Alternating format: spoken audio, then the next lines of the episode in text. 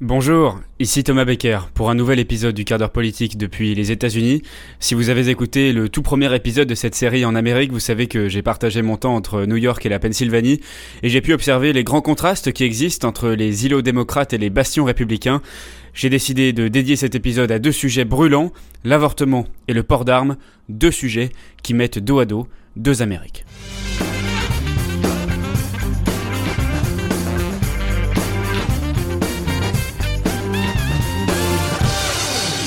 Alors, euh, si vous n'êtes pas familier avec la carte électorale des États-Unis, euh, je peux essayer de vous résumer assez simplement la fracture politique déjà en vous disant que euh, les démocrates tiennent les grandes métropoles du pays qui sont euh, très peuplés, avec une population multiethnique et plutôt jeune. Euh, ces îlots démocrates se situent notamment alors sur la côte est et sur la côte ouest, donc d'un côté New York et son immense aire urbaine euh, jusqu'à Washington DC vers le sud de New York et puis on peut remonter jusqu'à Boston vers le nord. et puis de l'autre côté la Californie qui est l'état le plus peuplé des États-Unis, qui sont avec les autres États de, de, la côte ouest, donc la Californie forme avec l'Oregon et l'État de Washington forme d'États imperdables aujourd'hui pour euh, pour, les démocrates. Et puis euh, de l'autre côté, vous avez les bastions républicains qui sont euh, très marqués dans le sud, avec bien sûr l'incontournable Texas, puis les États de la Bible Belt, c'est-à-dire là où la Bible fait la loi, avec l'Alabama, le Mississippi, la Louisiane. Et puis vous avez la Floride, qui était un swing state, c'est-à-dire un État très disputé entre les républicains et les démocrates, mais euh, la Floride représente aujourd'hui euh, euh, le conservatisme de demain, incarné par son gouverneur Ron DeSantis, qui est un candidat potentiel pour 2024. Vous avez aussi les États du Midwest qui restent assez conservateurs, et puis la Pennsylvanie, là où je suis, qui est vraiment le swing state par excellence. la Pennsylvanie a envoyé autant de républicains que de démocrates à la Chambre des représentants. Donc la Chambre des représentants, c'est équivalent de notre Assemblée nationale, et euh, chaque État dispose d'un nombre de représentants en fonction de sa population. Et donc il y a 16 représentants en Pennsylvanie, 8 et 8 euh, donc, pour les deux parties. Euh, chaque État a deux sénateurs, peu importe sa population, et évidemment la Pennsylvanie a un sénateur républicain, un sénateur démocrate, même si cela pourrait changer en, novembre. Euh, c'est la Pennsylvanie qui a donné la victoire à Joe Biden en 2020, ou euh, à tout le moins euh, c'est celui qui a définitivement éteint les espoirs de Donald Trump. Alors évidemment, ces divisions aux États-Unis, elles ont toujours existé. Ce pays a quand même connu une guerre de sécession, et depuis cette guerre, disons que les républicains et les démocrates arrive quand même à se retrouver sur euh, l'essentiel, c'est-à-dire le respect de la Constitution, le patriotisme, le 4 juillet, on en a parlé dans, le premier épisode, euh, des événements culturels, le Super Bowl, Thanksgiving, mais euh, il faut le dire, et je le vois en regardant les chaînes d'information, en discutant avec les Américains, que les deux camps aujourd'hui sont véritablement face à face dans une hostilité qui est quasi irréconciliable. Alors, on va revenir ensemble sur le sujet de l'avortement, et j'ai décidé de faire d'une pierre deux coups en invitant Kimberly Kelly, Dr Kelly pour être précis qui est professeur de sociologie, spécialiste des questions de droit reproductif et de l'histoire de l'avortement aux États-Unis. Et en plus, elle enseigne dans l'université d'État du Mississippi, qui est euh, l'un des États les plus conservateurs et plus pauvres des États-Unis, où l'avortement a été interdit euh, dès que la Cour suprême a renversé Roe v. Wade. Et d'ailleurs, cette décision, euh, donc v. Jackson, qui a renversé Roe v. Wade, eh bien c'est l'État du Mississippi qui est au cœur du procès. Alors j'ai d'abord demandé au docteur Kelly euh, ce qu'était euh, Roe v. Wade et ce qui s'était passé, notamment dans l'État du Mississippi qui a provoqué euh, le jugement de la Cour suprême. Roe v. Wade était une affaire de la Cour suprême tranchée en 1973 qui disait essentiellement que l'État ne pouvait pas imposer de limites aux avortements avant la viabilité fétale. Donc si une grossesse n'était pas arrivée à un stade où le fœtus ne pouvait survivre en dehors de l'utérus, l'État n'était pas autorisé à l'interdire.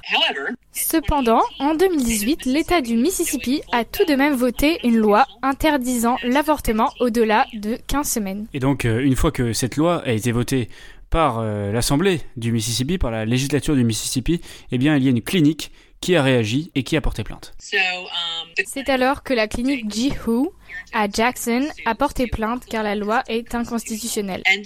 Et puis, à la surprise générale, la Cour suprême a accepté d'entendre cette affaire et a décidé de se saisir du dossier. Et euh, ce que le docteur euh, Kelly m'expliquait, c'était que c'était à première vue une surprise que la Cour suprême se saisisse de ce dossier, puisque c'était euh, une loi qui était évidemment inconstitutionnelle, et donc il n'y aurait pas trop de doute à ce sujet. Mais ensuite, on s'est souvenu que dans les dernières semaines, dans les derniers mois, la Cour suprême avait déjà accepté non seulement d'entendre, mais surtout de valider une loi au Texas qui interdisait l'avortement après six semaines. Et donc, euh, vous le comprenez, le fait que euh, la Cour suprême se saisisse du dossier, eh bien, ça a tout changé, et ça a même changé les arguments euh, de l'État du Mississippi devant le tribunal. Au début, l'État du Mississippi demandait seulement que l'interdiction, après 15 semaines, soit validée par la Cour, ce qui aurait été déjà un changement social massif. Ah, mais ensuite, Ruth Bader Ginsburg, qui était une juge libérale de longue date, est décédée en octobre 2020. Et même si le mandat de Donald Trump a pris fin en janvier 2021, il a eu le temps de nommer une juge, Amy Coney Barrett, sur le banc avant de quitter la présidence. À ce moment-là, la Cour suprême avait une importante majorité conservatrice de 6 contre 3 et l'État du Mississippi a changé d'argument et a tout simplement demandé à la Cour suprême de renverser Roe versus Wade. Et évidemment, euh, cette décision a provoqué de la stupeur, de la colère même dans l'État du Mississippi, puisque c'est déjà l'un des États les plus pauvres des États-Unis, mais c'est surtout aussi l'un des États où les femmes ont le moins accès aux soins. Le Mississippi a le taux de mortalité infantile le plus élevé dans le pays, ainsi que le taux de pauvreté le plus élevé et compte très peu de personnes assurées. Les prestations sociales sont au plus bas quand on compare avec le reste du pays. Et euh, bien évidemment, cette décision a des conséquences concrètes sur la vie des femmes au quotidien. Et oui, en effet, si vous regardez le Mississippi, je suis très inquiet pour mes étudiants. L'avortement est illégal, mais la procédure est illégale également dans tous les États qui bordent le Mississippi, sauf pour le Tennessee. Mais dans le Tennessee, c'est illégal après six semaines, et évidemment, la majorité des femmes ne sont pas au courant qu'elles sont enceintes à ce moment-là. C'est environ 25 États qui l'interdisent. L'endroit le plus proche donc pour les femmes pour ces femmes du Mississippi, ce sera la Caroline du Nord. Cela signifie que les femmes du Mississippi vont passer d'une moyenne de 6 trajets en voiture à devoir parcourir plus de 500 miles pour se faire avorter. Et donc pour expliquer euh, pourquoi est-ce que finalement l'avortement n'était pas euh, garanti euh, par les États, évidemment il y a des questions politiques, mais il y a aussi l'idée que l'avortement n'est pas un droit positif, c'est un droit négatif, alors pas au sens positif et négatif, jugement de valeur, mais au sens du droit. C'est en tout cas ce qu'elle a trouvé dans les travaux d'une autre chercheuse. Dans le livre, elle établit une nette distinction entre les droits positifs et négatifs. Les droits positifs sont des droits que les gens détiennent et sur lesquels l'État doit travailler travailler activement pour que chacun puisse accéder à ce droit. Les droits négatifs sont ceux dont la loi stipule que l'État ne peut pas vous aider à ce que vous ayez vraiment accès. Aux États-Unis, cette pensée négative du droit à l'avortement a pris la forme d'un concept selon lequel les États n'ont rien à voir avec l'aide aux femmes pour accéder aux soins d'avortement. Mais depuis 1973, il y a eu tellement de lois qui restreignent les femmes que vous ne pouviez même pas obtenir les soins de santé dont vous aviez besoin. L'État n'aidant rien. La seule façon dont les fonds fédéraux peuvent être utilisés pour payer l'avortement est si la vie de la personne enceinte est activement en danger. Alors vous vous en doutez, euh, la carte euh, des États qui interdisent l'avortement suivent euh, la carte des États qui sont contrôlés par les républicains. Alors euh, j'ai demandé au docteur Kelly si justement l'avortement était euh, euh, le sujet principal qui participait aussi à diviser encore un peu plus les États bleus et les États rouges. Um, oui, bien sûr, ça l'est. C'est encore un coup porté à l'idée de toutes sortes d'unités américaines. Uh, ce que nous voyons maintenant, ce sont des États bleus, donc les démocrates, et les rouges, les républicains. Ils sont donc bien distincts. Les États rouges refusent d'ailleurs toute collaboration avec les États bleus. Ils ne veulent rien avoir à faire avec eux. Bien sûr, cette position ignore le fait qu'il existe de nombreuses entreprises et de personnes libérales dans ces États, même rouges. Donc, y compris moi-même, dans le sud et dans le Midwest, là où il y a le plus d'États conservateurs. Mais selon moi, il semble oublier que l'Amérique dans son ensemble, c'est aussi des événements comme la naissance du mouvement des droits civiques. Et euh, en effet, le docteur Kelly rappelle quelque chose qui est extrêmement intéressant. On, voit tout le temps ces cartes qui sont euh, coloriées rouge et bleu, comme si euh, ces États étaient d'une manière totalement uniforme, soit entièrement républicains, soit entièrement démocrate, mais bien sûr, dans les États démocrates, il y a des conservateurs, il y a des républicains, et l'inverse est également vrai. Et elle expliquait qu'elle était évidemment cette, preuve vivante qu'il y a des libéraux dans les États conservateurs, puisque elle se définit elle en tant que, que, libérale, alors pas au sens économique, parce que les libéraux aux États-Unis sont les progressistes en fait, et c'est une progressiste qui habite dans un État conservateur, à majorité conservatrice, le, le Mississippi. Et ce qui est aussi intéressant dans ce que dit euh, le docteur Kelly, c'est que les États démocrates qui disent euh, euh, ne faisons plus de business avec les États conservateurs, ce sont des arriérés, venez chez nous, n'y allez plus, etc. Eh bien, en fait, ces élites oublient que dans les années 60, justement, le mouvement des droits civiques eh bien, est né dans ces États-là. Et ça, c'est assez intéressant, justement, qu'elle qu'elle remarque, qu'elle remarque cela, puisqu'il y a aussi une forme d'extrémisme de ce côté-là de la part des, élites libérales. Et ce jugement assez élitiste, finalement, des États démocrates vis-à-vis -vis des États conservateurs du Sud, il est pris euh, directement à cœur par ces États républicains euh, qui ripostent. Euh, et c'était très bien expliqué justement par Dr Kelly juste ici. Pour leur part, les États républicains ont souvent des politiciens conservateurs ainsi qu'une attitude très provocante envers le gouvernement fédéral. Donc, à certains égards, les États rouges, lorsqu'ils sont critiqués par les États bleus ou par, vous savez, le gouvernement fédéral, ils voient en cela un certain défi, une certaine fierté de s'opposer à ces importants de manière libérale. Alors oui, cela a absolument creuser un fossé supplémentaire entre les États rouges et les États bleus. Et donc, euh, pour revenir à l'avortement, j'ai demandé au docteur Kelly si les États euh, démocrates, euh, après le renversement de l'arrêt Roe v. Wade, avaient décidé de voter des lois qui allaient encore plus renforcer la garantie à l'avortement et aussi la garantie pour que les femmes des autres États puissent venir eh bien, faire un avortement sans que la juridiction de leur État d'origine puisse eh bien, demander des comptes à cet État qui leur autorise à pratiquer l'avortement. Oh, cela se fait déjà. C'est comme dans l'Illinois, le Connecticut, Rhode Island et à New York. Ils rédigent déjà et certains sont en train de renforcer leur protection contre l'avortement. Par exemple, en proposant des choses comme un amendement à leur constitution d'État qui reconnaissent explicitement le droit à l'avortement. Les femmes sont les bienvenues pour traverser les frontières de l'État dans leur État pour, euh, pour avoir des soins d'avortement et ne coopéreront avec aucune autorité extérieure à l'État qui tenterait de recueillir des informations sur les avortements. Alors pendant mon échange avec le docteur Kelly, je me suis euh, rappelé d'un article que j'avais lu et qui expliquait justement que les, euh, jeunes filles et les femmes étaient, euh, pouvaient être suivies sur leur téléphone, sur les sites internet, notamment les applications pour suivre les cycles menstruels. Il y a ça directement intégré dans, dans l'iPhone maintenant. Et certaines, certaines activistes eh bien, demandaient aux jeunes filles de supprimer ces applications car, car, elles pourraient être suivies. J'ai demandé au docteur Kelly si ça existait vraiment si ça pouvait euh, vraiment être utilisé. Vous allez voir sa réponse et elle m'a même raconté euh, une histoire euh, d'une jeune fille qui habitait dans, dans sa ville justement. Bien sûr, je veux dire, si un État ou une autorité fédérale essaie d'avoir ces données, je pense que c'est évident qu'il les obtiendra. Nous avons déjà vu une surveillance numérique des femmes. Généralement, c'est lorsque les femmes sont accusées et punies, mais les femmes les plus surveillées sont généralement des femmes accusées et susceptibles d'avoir eu recours à un avortement. Ces femmes ont souvent des revenus inférieurs et elles sont plus susceptibles d'être noires que blanches. Ce sont donc des femmes qui sont marginalisées. Oui, il y a quelques années, ici même dans ma propre ville de Starkville, dans le Mississippi, une femme nommée Lattice Fisher avait fait une fausse couche tardive et quand elle avait consulté le medical care pour peut-être avorter, les autorités ont enquêté sur elle et l'ont arrêtée en partie sur la base de son historique de recherche sur Internet, où elle cherchait donc des informations sur l'accès à l'avortement. Ils ont donc supposé qu'elle avait réellement donné naissance à un bébé, puis qu'elle avait tout simplement tué l'enfant.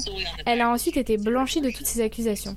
Mais donc c'était une affaire ridicule au départ, mais ont quand même mis cette femme et sa famille en enfer et ils font des choses comme ça pour effrayer d'autres personnes afin qu'elles aient trop peur d'accéder à des soins d'avortement. Voilà, comme vous l'avez entendu, euh, c'est effectivement des, techniques dont les autorités euh, pourraient se, se, servir, se sont déjà servis, mais pourraient encore plus se, se servir à l'avenir. Et euh, bien sûr, elle est assez lucide, comme elle me l'a expliqué juste, juste après. Il ne s'attaquerait pas à tout le monde, mais seulement aux femmes qui ne pourraient pas vraiment avoir les moyens légaux d'y répondre. La chose, c'est que même s'ils peuvent avoir accès aux informations de tout le monde, ils ne vont pas s'attaquer à tout le monde. Ils s'en prendront aux femmes qu'ils pensent n'avoir aucune chance de riposter, afin qu'ils puissent en faire un exemple et effrayer les femmes d'exercer leur liberté reproductive. Voilà, merci encore à Kimberly Kelly d'avoir accepté euh, d'échanger pour cet épisode du quart d'heure politique. Et je précise euh, ce que j'avais dit en introduction du podcast qu'il y a 16 représentants d'État en Pennsylvanie. Il y en a 18, mais ça ne change pas l'équation puisqu'il y a 9 démocrates et 9 républicains. Alors, ce que vous avez entendu par Kimberly Kelly, évidemment, ce n'est pas partagé par euh, tous les Américains. Il suffit de voir, euh, même là où je suis, en Pennsylvanie, que ce soit ma famille d'accueil ou les gens avec qui j'ai pu discuter, euh, la religion joue un rôle très fort dans les esprits et beaucoup de positionnements politiques d'ailleurs en découlent. pour certains, l'avortement est un crime, pour d'autres, il faudrait l'autoriser uniquement quand la vie de la mère est en danger. Mais l'avortement, eh bien, ce n'est même pas le seul sujet de discorde entre les Américains. il y a la question environnementale, qui est sujette à beaucoup de débats. Euh, l'attitude à adopter face au Covid, le vaccin, tous ces sujets sont devenus euh, extrêmement partisans, mais peut-être que celui qui représente le mieux ces divisions, eh bien c'est celui euh, des armes à feu. les hommes et les femmes politiques conservateurs défendent bec et ongle le second amendement, qui autorise les Américains à acheter et porter des armes. Mais évidemment, les fusillades très récurrentes, comme celle de Uvalde au Texas, qui a marqué les esprits avec 21 morts, dont 19 enfants, dans une école, euh, poussent les législateurs à agir. Alors je me suis promené dans les rues de Lancaster en Pennsylvanie, et vous allez le voir, les opinions euh, divergent sur le sujet. Vous vous sentez en sécurité en Amérique? Oui, je me sens en sécurité là où j'habite, mais je ne peux pas parler pour tous les autres. Et qu'est-ce que vous pensez de la législation euh, actuellement? Vous pensez qu'il faut en faire plus? Je ne pense pas que les armes soient un moyen de se défendre et puis surtout, je ne pense pas qu'on soit plus en sécurité avec des armes dans notre pays. Pas du tout même. Et surtout, il faut vérifier les antécédents de ceux qui achètent, c'est évident. Et vous, est-ce que vous pensez qu'il faut euh, pouvoir contrôler les gens, que la loi euh, impose évidemment plus de contrôle ou alors pas du tout? Non. Ça ne sert à rien d'en faire plus. Oui, c'est évident qu'il faut mettre en place plus de contrôle. Il y a plein de choses que l'on pourrait faire que ce soit sur le plan législatif, que ce soit à travers des aides sociales. Ça peut aussi se faire en luttant contre la pauvreté. Ça peut se faire en soutenant le financement des soins. On a besoin d'un effort de toute la communauté pour s'en sortir. Mais évidemment, sur euh, l'utilité de ces contrôles sur ceux qui achètent les armes, eh bien, les Américains ne sont pas tous d'accord. Les contrôles, ça ne sert à rien. Si les gens veulent trouver des armes, ils en trouveront.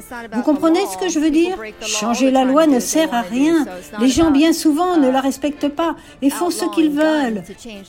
Et euh, certains ont d'autres explications pour euh, les, fusillades. Certains expliquent justement que c'est un aspect financier, que beaucoup de gens gagnent beaucoup d'argent en vendant des armes, et d'autres eh bien, vont euh, accuser le système bipartisan démocrate-républicain qui empêche de faire avancer les choses. Je pense que vendre des armes, c'est très rentable. Ça fait tourner l'économie. C'est une première raison. Et puis, au fondement des États-Unis, il y a l'histoire de la colonisation. Et les gens qui sont venus ici se sont imposés par la force grâce aux armes. Et je pense que cette histoire a construit un héritage. Donc, je pense que les armes font partie de notre patrimoine um, commun. Et c'est pour ça que c'est très dur d'agir pour les réguler. Le problème du système bipartisan, c'est que les partis ne s'entendent pas, alors les pauvres restent pauvres, et il y a plein de gamins à qui on n'apprend pas à se servir des armes. Voilà, c'est quand même assez euh, passionnant de voir que euh, dans ce micro-trottoir, dans la seule ville de Lancaster, eh bien, euh, j'ai pu rencontrer beaucoup de gens et quasiment aucun n'est vraiment d'accord sur la manière de voir les choses, sur les, les, les, possibles actions qui peuvent être faites. Certains, vous l'avez entendu, sont absolument contre les contrôles pour les armes à feu. Ils disent que ça ne servirait à rien, que de toute façon, les gens qui font les fusillades, ce sont soit des malades mentaux, soit des gens tellement déterminés qu'ils pourraient de toute façon, eh bien, se procurer une arme. D'autres disent que c'est euh, euh, bien sûr un problème et qu'il faut absolument y remédier en faisant euh, en sorte de faire voter des lois qui pourraient protéger justement de nombreux Américains. En tout cas, c'est une question qui, vous le voyez déjà, à l'échelle locale est très compliquée à gérer. Alors imaginez à l'échelle nationale, ces divisions persistent et je trouvais que ce micro-trottoir était une bonne manière de vous le, de vous le montrer. Alors évidemment, aux États-Unis, le port d'armes reste très protégé. Et euh, la puissance de la NRA, le fameux lobby des armes, consacre le second amendement et retarde, voire euh, empêche complètement les euh, lois restrictives de passer. Alors Joe Biden a tout de même réussi à faire passer, un mois après la fusillade d'Uvalde, une loi bipartisane qui prévoit une aide de 750 millions de dollars en direction des États pour qu'ils puissent retirer le port d'armes aux individus présentant un danger pour les autres et pour eux-mêmes, et oui, c'est pas une évidence aux États-Unis. Euh, des contrôles très avancés pour les acheteurs de moins de 21 ans, et puis euh, d'autres fonds, euh, notamment dédiés au soutien des personnes présentant des troubles psychologiques. C'est bien sûr en dessous des attentes de beaucoup d'Américains, mais c'est tout de même la plus grande avancée sur la question depuis plus de 30 ans. Bon alors si vous entendez des bruits autour de moi, c'est parce que euh, j'enregistre la conclusion de cet épisode dans la salle de barquement de l'aéroport euh, JFK où j'attends de prendre mon avion pour rentrer en France. Alors euh, j'espère que vous avez mieux compris au fil de cet épisode la fracture qui existe, qui est bien réelle entre les États rouges et les États bleus. on observe de plus en plus un phénomène d'autonomisation des États qui garantissent des libertés ou interdisent des pratiques. Et d'un État à l'autre, on pourrait presque croire que euh, rien ne lie euh, les deux territoires finalement. Et c'est bien cela qui est en jeu euh, dans les années à venir.